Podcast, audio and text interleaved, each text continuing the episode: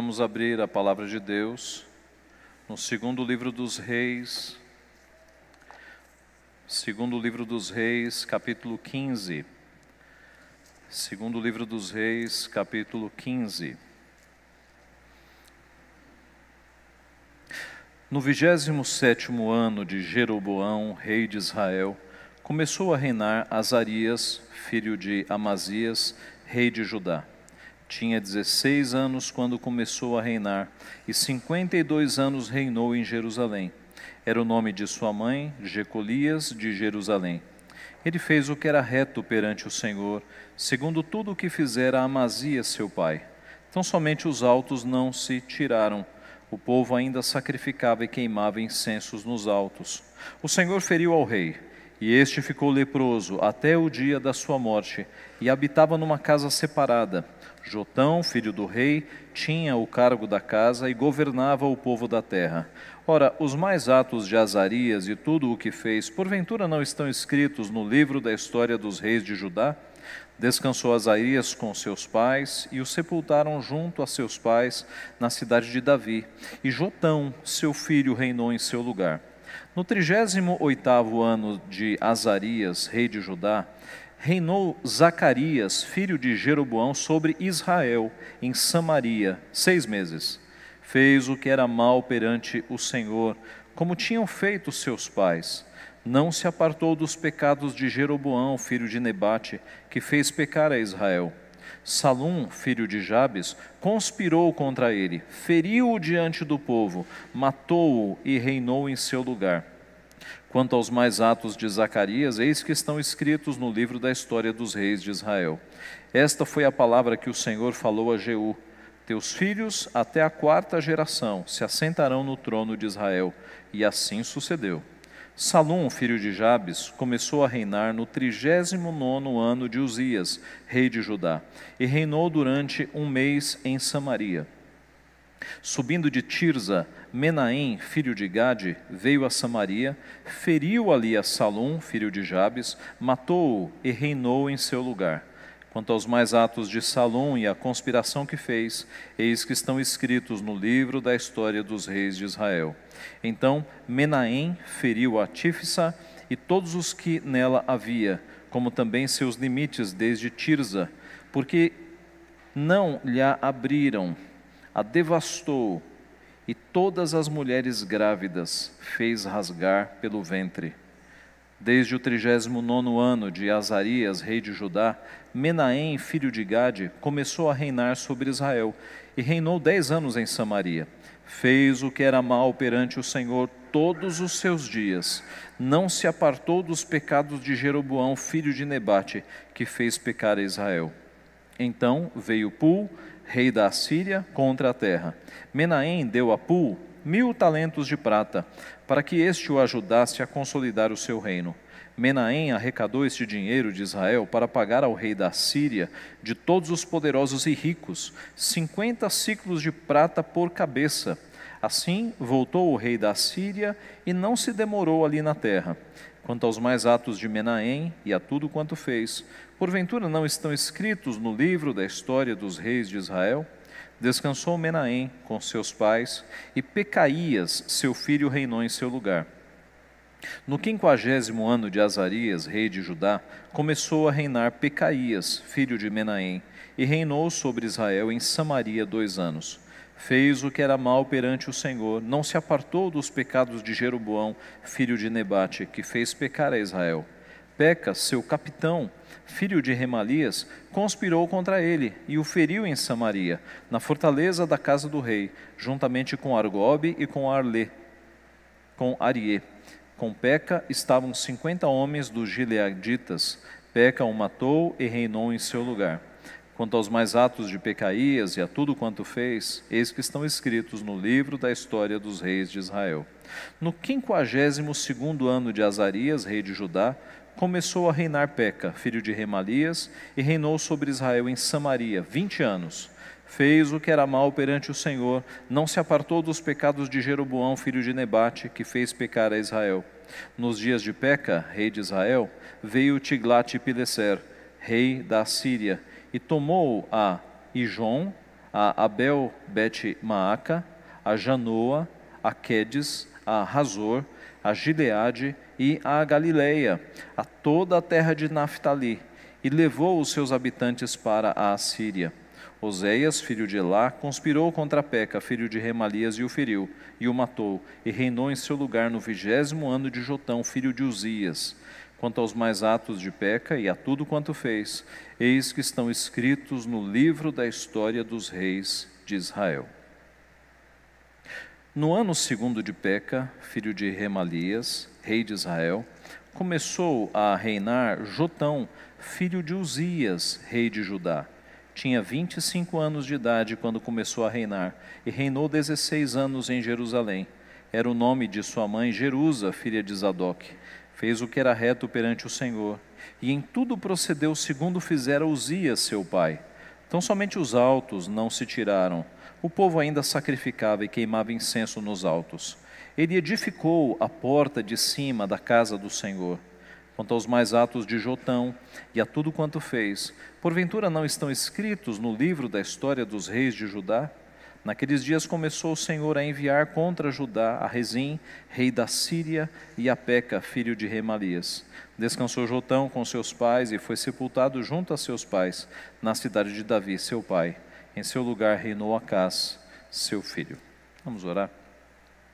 Pai Santo, nós te louvamos e te agradecemos pelo registro infalível da tua palavra, que atravessa os séculos, os milênios e está agora diante dos nossos olhos. Nós te louvamos porque na tua palavra podemos testemunhar os teus poderosos feitos no decorrer da história, podemos observar como o Senhor tratou o teu povo, como o Senhor o disciplinou e podemos retirar lições e princípios preciosos para a nossa vida. Abençoa-nos, portanto, ajuda-nos a entender a tua palavra e, pelo teu Santo Espírito, abre os nossos olhos e aplica a tua verdade em nossos corações. É o que nós pedimos humildemente e em nome de Jesus. Amém. Meus irmãos, que legado nós deixaremos para os nossos filhos e aqueles que não têm filhos, aos nossos sobrinhos, ou aqueles que já tiveram filhos aos nossos netos? Qual é a herança que nós pretendemos deixar para eles? O texto que nós temos diante de nós hoje é um texto muito rico, que fala de sete reis, dois reis bons nas pontas, Azarias ou Uzias, no começo do texto, e o seu filho Jotão no final. Nas pontas estão os reis bons.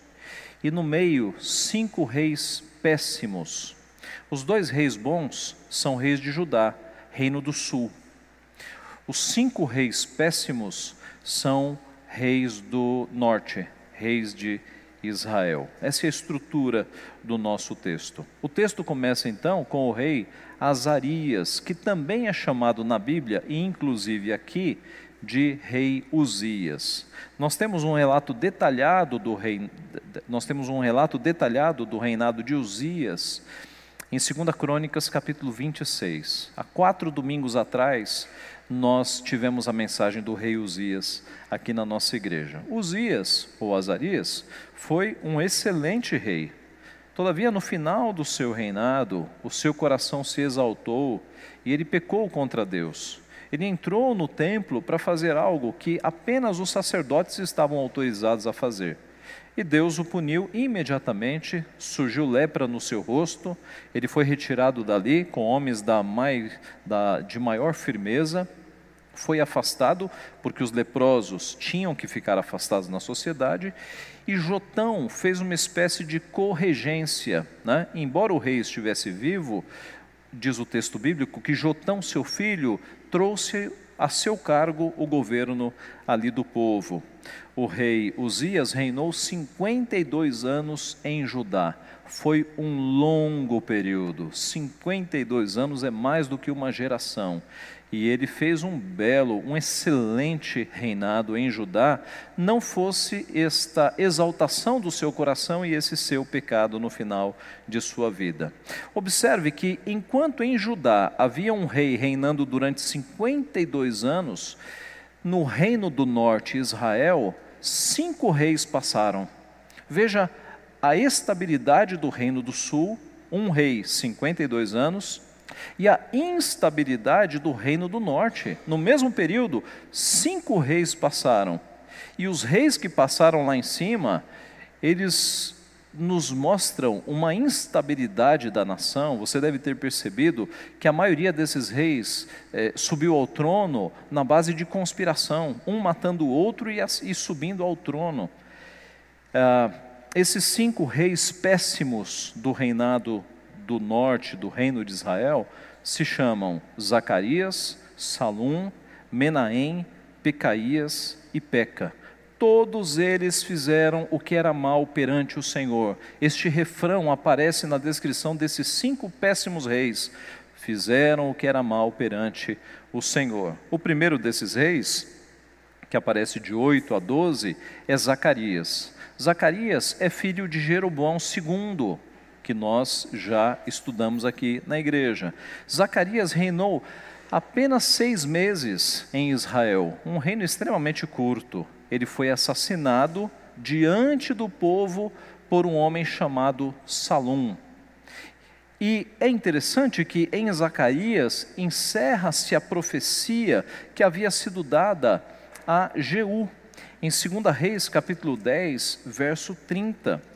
Lá no capítulo 10, nós vemos que o rei Jeú acabou com o culto a Baal em Israel e Deus o recompensou, prometendo que quatro gerações de reis na sua família reinariam.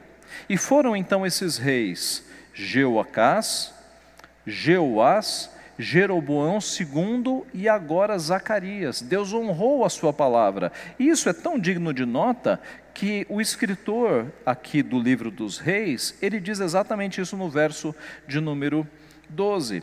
Esta foi a palavra que o Senhor falou a Jeú, teus filhos até a quarta geração se assentarão no trono de Israel, e assim sucedeu.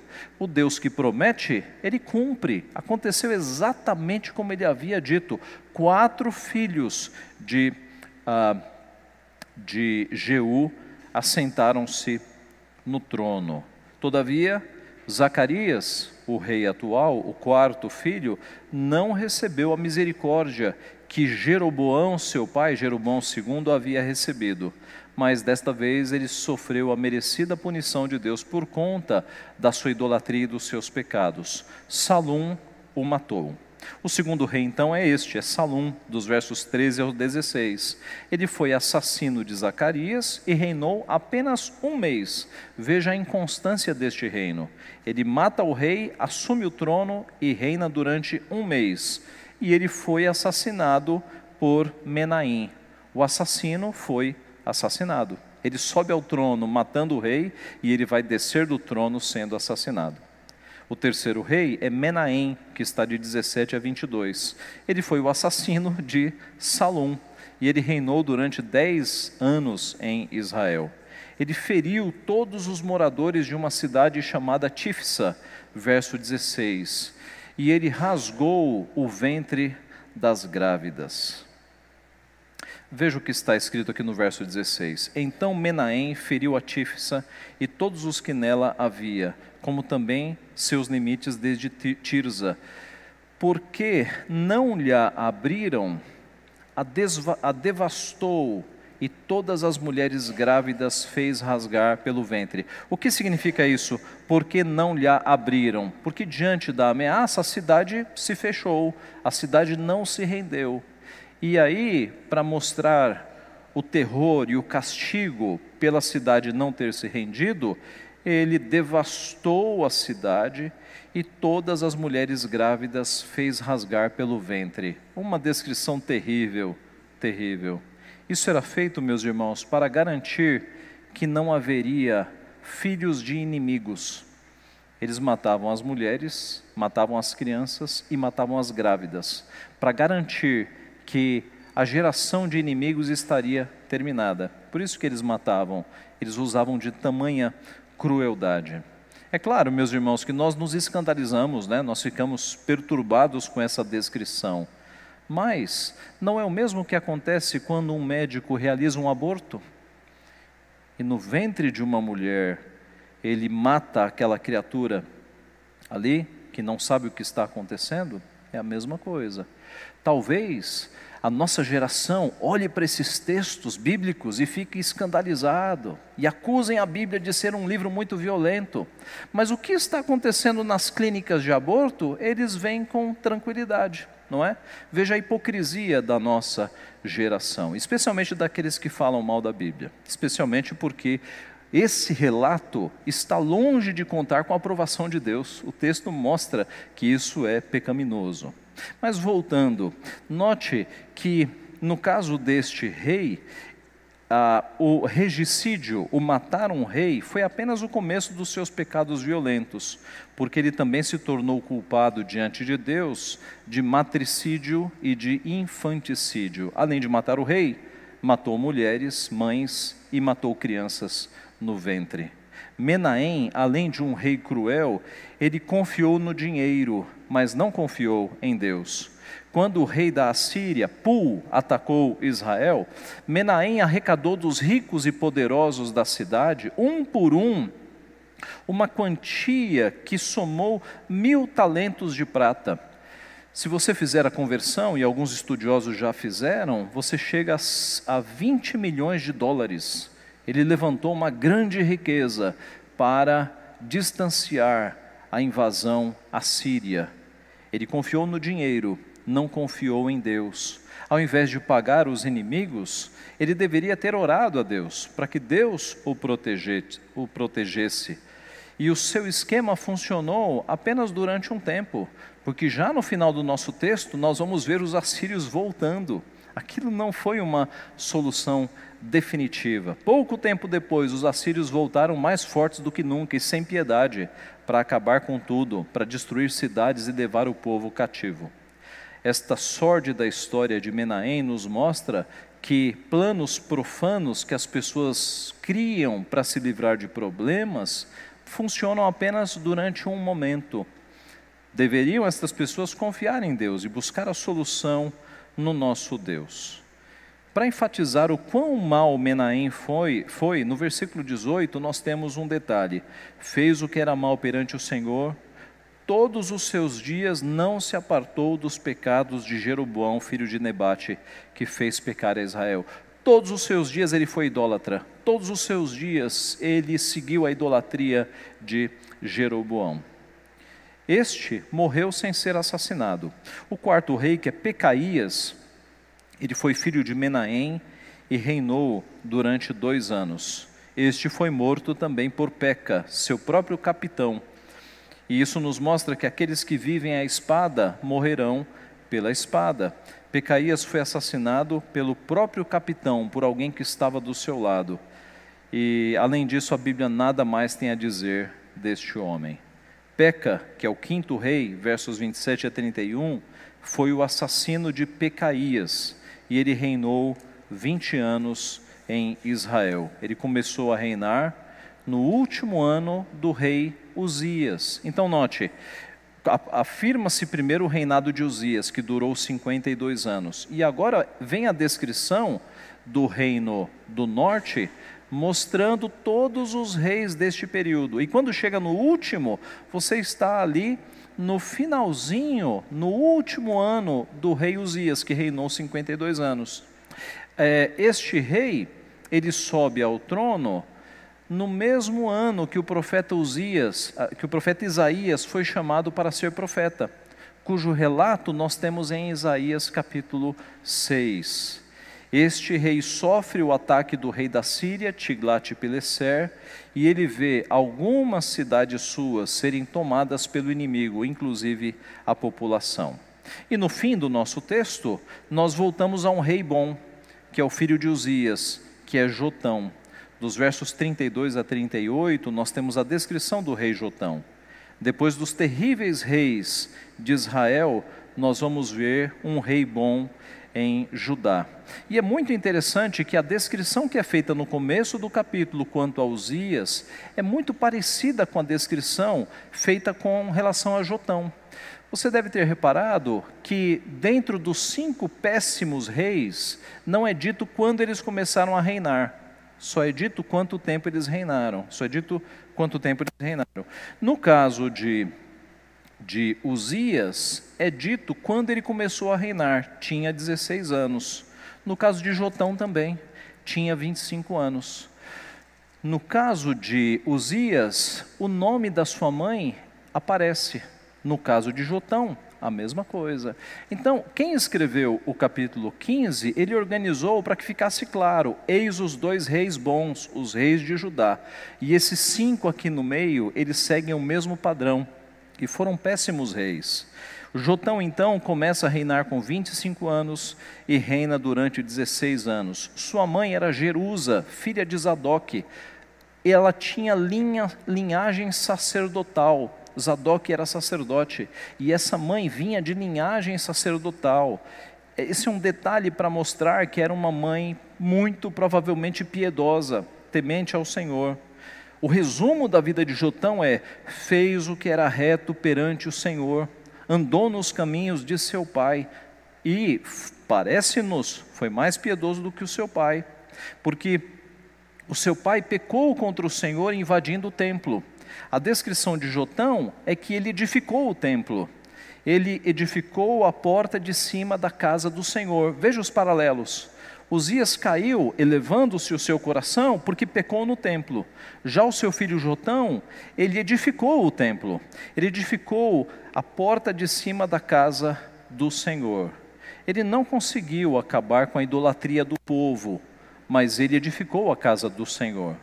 O seu pai peca, mas aqui ele não peca nesse sentido. E o final da descrição de Jotão é que ele descansou com seus pais e foi sepultado junto aos seus pais. Que sempre é uma frase para demonstrar que ele morreu em paz. Ele não morreu em guerra, ele não foi assassinado, mas ele morreu em paz e foi honrado, sendo sepultado junto aos seus pais. Meus irmãos, tendo feito a descrição dos dois reis bons e dos cinco péssimos reis de Israel, nós podemos tirar algumas lições. Primeira lição: esses cinco reis estiveram envolvidos em pecados muito parecidos, você deve ter notado: idolatria, cobiça pelo poder, dinheiro, assassinatos visando o poder. E aqui nós temos boas razões para não adorarmos os ídolos do nosso tempo: o dinheiro, o poder, a sensualidade, os chamados deuses da nossa época. Porque essa sequência de cinco reis e uns, alguns são os filhos, né? Há pais e filhos envolvidos aqui, nos mostram que havia uma sequência de idolatria passando de pai para filho. O pai fez a mesma coisa que o seu, que o, aliás, o filho fez a, caiu nos mesmos pecados do seu pai. Andou segundo os mesmos pecados de Jeroboão, seu avô, seu bisavô. Isso nos mostra, meus irmãos, que aquilo que nós adoramos, muito provavelmente será o que os nossos filhos adoram, e talvez o que os nossos netos adoram. Então nós temos que tomar muito cuidado com aquilo que nós adoramos. Na verdade, nós devemos adorar a Deus e não devemos ter ídolos deste mundo, para que o nosso legado espiritual seja passado de fato para as próximas gerações. Uma segunda lição: a maioria destes reis conspirou contra o antecessor e o matou. Mas Deus não deixou impune nenhum pecado. Mais cedo ou mais tarde, a justiça de Deus os alcançou e o sangue teve sangue. Aquele que cometeu traição foi punido com traição. Muitas vezes Deus castiga pecados com a mesma classe de pecados. Na Bíblia isso é frequente. Então, muito cuidado com a tua vida diante do Senhor. Tenha vida de santificação. Elimine os pecados da tua vida. Porque a mão do Senhor, a mão disciplinadora do nosso Pai que disciplina o filho a quem ama, pode te alcançar e pode te disciplinar justamente com pecados na área em que você está envolvido, ou combatendo pecados, ou com castigos relacionados ao teu pecado. Terceira lição: nesses 50 anos de reinados instáveis, a nação ficou bastante vulnerável. E ela sofreu alguns ataques da Assíria, que era um inimigo que estava próximo. Nós já falamos da Síria aqui no episódio em que estudamos a vida de Jonas. Na época de Jonas, os assírios se arrependeram, colocaram panos de saco, fizeram jejum, se converteram. Mas eis que aquela geração passou, e aqui nós estamos com outra geração de assírios que voltaram às mesmas práticas, aos mesmos pecados. Os assírios eram terríveis, irmãos. Eles eles aterrorizavam as nações. Eles eram tão cruéis nas guerras que quando uma nação se fechava e não se rendia, e eles entravam, eles faziam barbaridades. Eles tiravam as peles dos soldados e expunham as peles né, como bandeiras. Eles faziam miséria, miséria. E os assírios estão aqui agora chegando porque nessa instabilidade de 50 anos do Reino do Norte, eles ficaram muito vulneráveis. Isso nos ensina, meus irmãos, que quando nós não estamos firmes com Deus, nós nos tornamos vulneráveis também para com os nossos pecados. O nosso ideal é estarmos sempre firmes, sempre em comunhão com o Senhor. O Senhor nos protege de fato, Ele é o nosso protetor. Mas por vezes, quando nós não estamos firmes no Senhor, Ele permite que situações aconteçam para o nosso castigo, como Ele fez com o seu povo. Essas invasões, meus irmãos, eram um chicote de Deus sobre o seu povo desobediente, que pecava constantemente. As nações estavam embaixo, as nações invasoras, a Síria, a própria Síria, eram um chicote de Deus para disciplinar o seu povo que não estava andando em comunhão com o Senhor. Uma quarta lição: Jotão, o filho de Uzias, foi ensinado nos caminhos do Senhor. O seu pai foi um homem piedoso, pecou, mas foi disciplinado por Deus, porque Deus disciplina os seus filhos. Ele disciplinou Uzias. A sua mãe era uma mulher de linhagem sacerdotal, descendente de sacerdotes. Quando chegou a hora de assumir o trono, Jotão serviu ao Senhor e restaurou parte do templo. Isso nos ensina que nós devemos investir na vida espiritual dos nossos filhos. Gaste tempo ensinando a Bíblia aos teus filhos, ensinando doutrinas, orando com eles, porque quando chegar a hora deles assumirem as responsabilidades, eles vão honrar ao Senhor. E uma quinta lição. Você deve ter percebido que no reinado de Peca, versículo 29, veja aí, o rei da Síria, Tiglat-Pileser, tomou algumas cidades do reino do norte. Veja o verso 29. Nos dias de Peca, rei de Israel, veio Tiglat-Pileser, rei da Síria, e tomou a Ijon, a Abel-Bet-Maaca, a Janoa, a Quedes, a Razor, a Gileade e a Galileia, a toda a terra de Naphtali, e levou os seus habitantes para a Assíria. Pouco tempo depois disso, Isaías vai entrar em cena no seu ministério profético. E ele vai profetizar, capítulo 9 de Isaías. Vá para lá, Isaías 9, verso 1. Veja comigo, Isaías 9, verso 1. Fique aí com as cidades na cabeça e veja o que Isaías escreveu, Isaías 9, 1. Mas para a terra que estava aflita, não continuará a obscuridade. Deus, nos primeiros tempos, tornou desprezível a terra de Zebulon, a terra de Naphtali, mas nos últimos tornará glorioso o caminho do mar, além do Jordão, Galileia dos gentios. Isaías está falando da mesma região, Galileia, Naphtali e Zebulon, que está ali na mesma região. Isaías profetiza que haverá um tempo em que algo tornará glorioso o caminho do mar, além do Jordão, Galileia dos gentios. O que será que tornará essa região devastada em algo glorioso? Vá para Mateus capítulo 4. Mateus capítulo 4.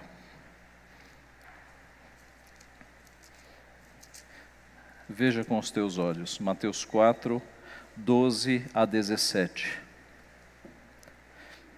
Mateus 4, 12 a 17. Ouvindo, porém, Jesus que João fora preso, retirou-se para a Galileia, E deixando Nazaré, foi morar em Cafarnaum, situada à beira-mar, nos confins de Zebulon e Naphtali, para que se cumprisse o que fora dito por intermédio do profeta Isaías: terra de Zebulon, terra de Naphtali, caminho do mar, além do Jordão, Galileia dos gentios. O povo que andava, o povo que jazia em trevas, viu grande luz, e aos que viviam na região da sombra da morte, resplandeceu-lhes a luz.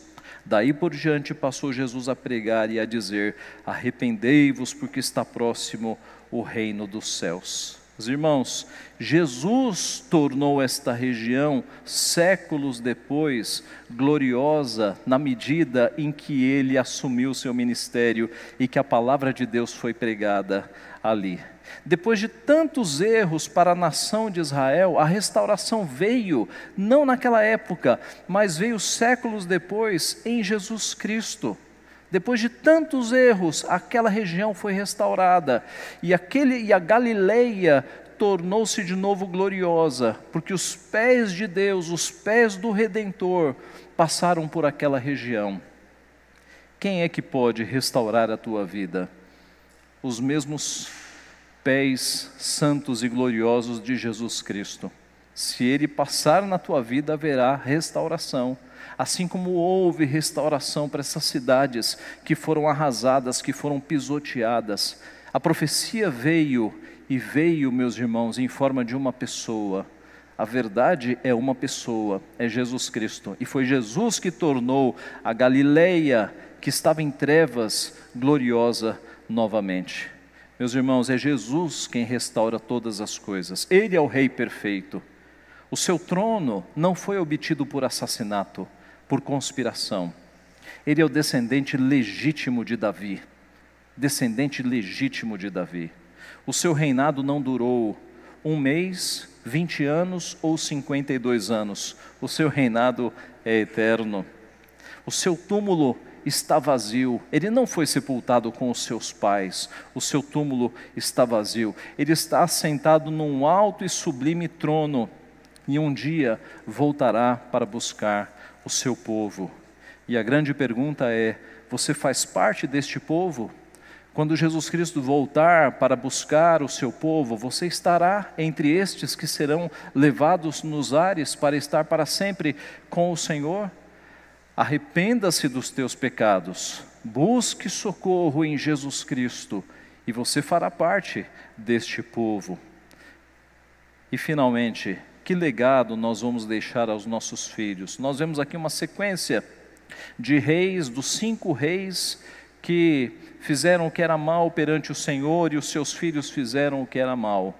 Mas nós vemos Uzias, que fez o que era reto e o seu filho fez o que era reto.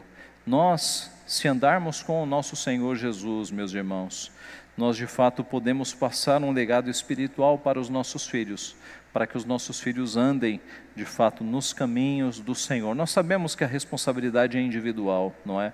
Ninguém é salvo porque é filho de ninguém. Mas a nossa missão como pais é de fato passar os ensinamentos do Senhor aos nossos filhos, à próxima geração. Que Deus assim nos abençoe. Amém.